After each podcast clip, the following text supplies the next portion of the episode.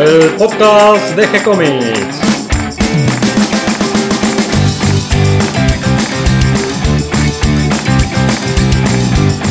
Muy bienvenidos a un nuevo episodio de G-Comics, el podcast donde hablamos de todas las técnicas necesarias para realizar un cómic, cómo dibujar un manga y todo el conocimiento requerido para dibujar esa historieta que tenemos dando vuelta en la cabeza. Mi nombre es Gonzalo García y mi intención y la de todos los que hacemos G-Comics es colaborar con aquellos que estén interesados en avanzar en su formación como dibujante de cómics. Hoy, en un nuevo episodio de Arremangados, donde nos disponemos para dibujar y transpirar tinta, para adentrarnos al mundo de los otakus, el anime y los mangakas, siempre guiados de la mano de nuestro sensei Darío Talas. ¿Cómo estás Darío? Todo bien, por suerte. Y hoy traemos otra estrella femenina del manga. Hoy nos toca hablar de Rumiko Takahashi, nada más y nada menos que la creadora de Ramma. Claro, porque Ramma y medio, digamos, mucho lo tenemos presente, tenemos la historia, vimos el anime, pero Rumiko Takahashi, tan fácil de recordar y de tenerla en la cabeza, no es. Eh, yo pienso que es, es más o menos eh, como hablar de Naoko Takeuchi, la creadora de, de Sailor Moon. Van más o menos por, es- por ese lado. La única diferencia es que Naoko Takeuchi está bien, pero bien metida en el, en el yojo. Y Rumiko Takahashi vendría a ser como la primera incursora en, en el género shonen. Claro, una mujer haciendo shonen y especializada en shonen y con un éxito tremendo. Claro, porque no solo hablamos de Ranma, sino que podríamos hablar de Inuyasha también, que también es una historia completamente shonen. Ahora vamos a recorrer un poco su obra, pero vamos desde el comienzo. Bueno, vamos a decir que Rumiko Takahashi, ella nació en Japón, más precisamente en Niigata, el 10 de octubre de 1957. Como bien todos sabrán, ella es una mangaka japonesa y que durante su niñez mostró cierto interés por el manga. Y vos sabés que ella recuerda que en su niñez dibujaba de forma ocasional en los márgenes de los libros, cosa que yo recuerdo que también hacía cuando tenía, no sé, 5, 6 años, 7, hacía exactamente lo mismo que Rumiko. Creo que muchos niños, futuros dibujantes en formación, en los ratos aburridos de la clase, dibujan en el margen de la carpeta. Claro, Vamos a dedicarle el programa a todos esos niños del día de hoy que posiblemente en un futuro sean dibujantes de historieta, mangakas y que hoy en día despuntan el vicio en los márgenes de los cuadernos. En el caso de ella no podemos decir que ya desde niña dibujaba y resaltaba como una futura dibujante, sino que más bien era una cosa que a ella le gustaba, le interesaba, pero Sí, en realidad el verdadero interés de Takahashi por el manga llegó más tirando por la adolescencia, ya cuando fue un poquito más adulta, ¿no? Porque ella eh, dibujaba mangas simultáneamente cuando hacía la carrera de química en la universidad. Mira, qué, co- qué cosa, ¿no? Otra mujer que estudiaba eh, una carrera de licenciatura en química, al igual que, no sé, Naoko Takeuchi también este, estudiaba una carrera universitaria y, así- y dibujaba al mismo tiempo, la verdad que es envidiable. Claro, justamente por esos años de estudio universitario es que Rumiko se anota en una escuela de manga que se llamaba Geki- Gekigo Sonjuku, que fue eh, una escuela de manga fundada justamente por el mangaka Kazuo Koike, que es el creador de series como Crying Freeman y El Lobo Solitario y su cachorro.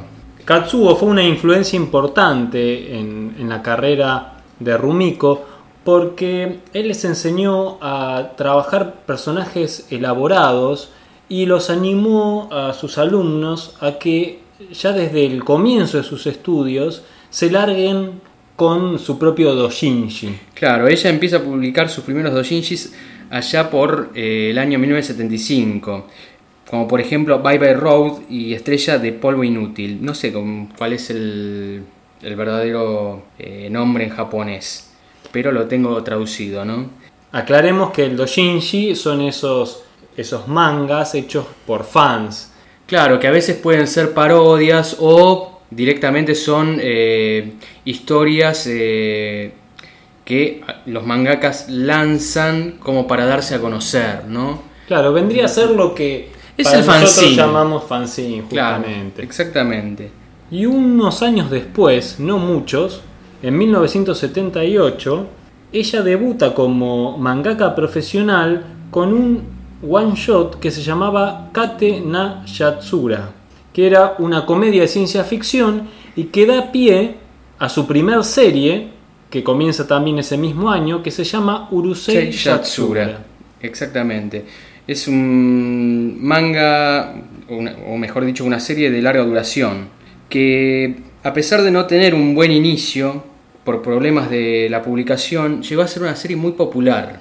En inglés se la conoce como Loom o El Retorno de Loom, así se la publicó en Estados Unidos, Sí, la Mulun que se la conoce. Y es una historia que luego se recopiló en 34 tankobon exactamente y que consta de 374 capítulos, por eso vos decís que era de larga duración. La comenzó en 1978 y termina de dibujarla en 1987. justamente en el 1980, comienza a publicar con regularidad y justamente por esa época lanza su segunda obra maestra, que es Mesonikoku o Maisonikoku, como la quieran llamar, que la publica en la revista Big Comic Spirits. A partir de ese año, 1980, ella hace dos series simultáneamente. Claro, Supongo que que, es- ya habría terminado la universidad. Claro, ella eh, estaba haciendo Urusei Yatsura, como vos decías, con un total de 34 volúmenes, y Mesonikoku con un total de 15 volúmenes, y las dos concluyen en el mismo año, en 1987. En 1980 también gana el Shogakukan Manga Award, que es un premio muy importante en Japón. Y mira qué interesante, lo gana el año anterior a que lo gane Toriyama por Doctor Slump. Ella también en los 80 también comienza a publicar historias cortas, entre ellas Lost in Target, Maris de Chojo y Fire Tripper, que esas fueron historias que se adaptaron en OVAs. Ya para 1984, Rumiko cambia de rumbo en sus adaptaciones y lanza una obra un poco oscura, macabra, llamada Mermaid Saga, que vendría a ser una especie una serie de historias cortas que se publicó hasta 1994, pero que la historia quedó inacabada y los fans eh, le pedían por favor que la, que la termine, pero al final Rumiko, no sé, decidió dejarla ahí. Y ya llegado a 1987, ella inicia su tercera gran serie, Ramon Medio, Por lo menos acá en Occidente me parece que es el más conocido, el que tuvo más éxito. Sí, porque eh, fue el primero que, que nos llegó a nosotros. Después más tarde llegó Inuyasha, ¿no? Pero que, bueno, tiene todo, todo lo que tiene que tener un shonen, ¿no? Eh, Artes marciales, si bien es una comedia eh, y tiene también romance, pero no deja de ser un shonen. La serie eh, concluyó en 1996 eh, con un total de 38 tomos, 38 tankobons, y vos sabés que es considerada uno de los mangas más populares, pero fuera de Japón. Sí, en Japón tiene una popularidad bastante grande, pero fuera de Japón es todavía más popular. Eh, Rumiko en un reportaje cuenta que le llama la atención el éxito que tiene su serie en el extranjero porque como es con humor, le parece que hay muchos chistes que tal vez no se entenderían claramente en Occidente. Y entonces no dejaba de llamarle la atención de cuánto éxito tenía en el extranjero. Es que algunos chistes son universales. Bueno, y cansada de tanto éxito, en 1996, cuando termina Ramma y medio, comienza otro éxito. Ella, eh, a mediados de 1990, sigue con las historias cortas, con Mermaid Saga, que no la terminó, y otra llamada One Fruit Gospel. Pero, como vos bien dijiste, por ese momento lanza su cuarto trabajo de gran éxito llamado Inuyasha, que es una serie que tiene de todo. Acción, romance, terror, fantasía, ficción y comedia. Pero a su vez está basada en el folclore japonés.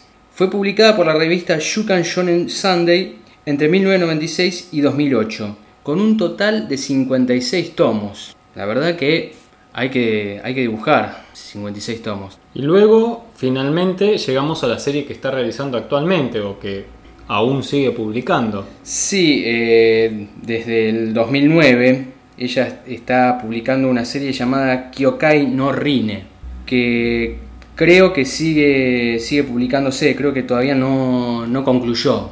Por lo menos hasta diciembre del 2017 continuaba saliendo.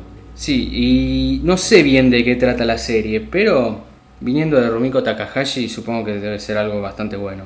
Obviamente, entre sus obras podemos encontrar a Urusei Yatsura, que, bueno, tiene una duración, empieza desde 1978 a 1987. Maison o Maison Ikoku, de 1980 a 1987 también. Mermet Saga, de 1984 a 1994, que es algo que dejó inconcluso.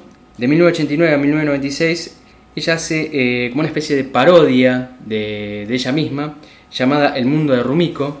Son también una especie de historias cortas, eh, con mucho humor, pero que habla un poco de su mundo, ¿no?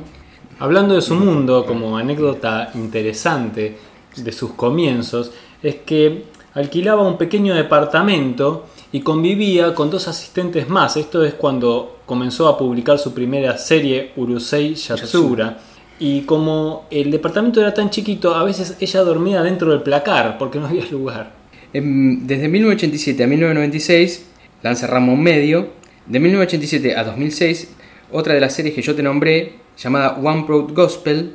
De 1994 a 1997, One or W que en España eh, fue llamada 1 o 2, de 1996 a 2008 Inuyasha, y como hablamos anteriormente, desde 2009 a 2017, y creo que debe seguir todavía, Kyokai no Rine. Aclaremos que por Inuyasha ella obtiene por segunda vez el premio Yogakukan en el 2001 y que por el éxito que tuvo en Estados Unidos en el 2014 y en el 2016, fue nominada al Eisner Hall of Fame. Bueno, y otra cosa que podemos decir es que la mayoría de sus series fueron adaptadas al anime.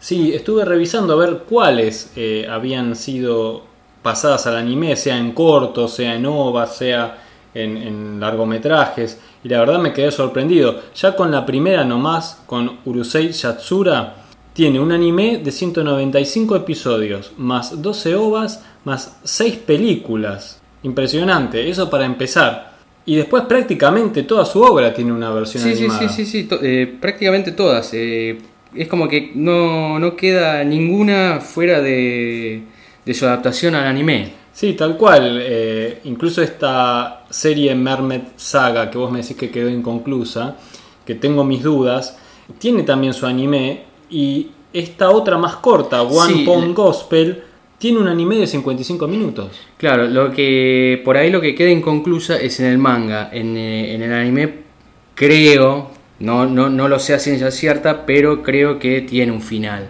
Pero en el manga es como que lo dejó ahí a medio terminar. Como cierre del episodio de hoy, podemos decir que si bien conocemos un poco de la obra de Rumiko Takahashi, evidentemente como es una mangaka incansable, no para de dibujar y tiene una producción realmente notable, tenemos para buscar y leer mucho material e incluso para buscar y, ver en anime también. Es tremendo, tremendo. Eh, la producción que, tiene esta mujer eh, es increíble. Queda entonces la invitación para buscar material de Rumiko, leer, ver anime. Pueden hacernos sus comentarios. Esperamos que esta información les haya resultado útil e interesante y le damos la bienvenida a todos los que se sumaron en el programa de hoy. Les agradecemos a todos los que nos comparten en sus redes sociales porque de esta manera ayudan a que cada vez seamos más. Recuerden que pueden escucharnos en iTunes y en iBox y que si les gustó el programa pueden darnos un me gusta o escribirnos una reseña, ponernos cinco estrellitas, vamos que podemos. Y pueden acercarnos también sus sugerencias y propuestas a través del formulario de contacto de nuestro sitio web gcomics.online, donde van a encontrar cómics y manga para leer gratis, en línea. Manga original de Milena, dibujado por el sensei Darío Talas, que en este momento está meditando. Nodo dibujado por Gonzalo García, quien les habla, con guiones de Ariela Mestoy y color de Guillermo Ucha. Y la novedad de El Vigía, la nueva serie de Nico Urich, una historia de superhéroes. También pueden acercarnos sus comentarios por nuestra página de Facebook, pueden seguirnos desde allí, les responderemos siempre con alegría y continuaremos publicando nuevos episodios. Gracias y hasta la próxima, a seguir dibujando. Gracias Darío. Gracias a vos, Gonzalo.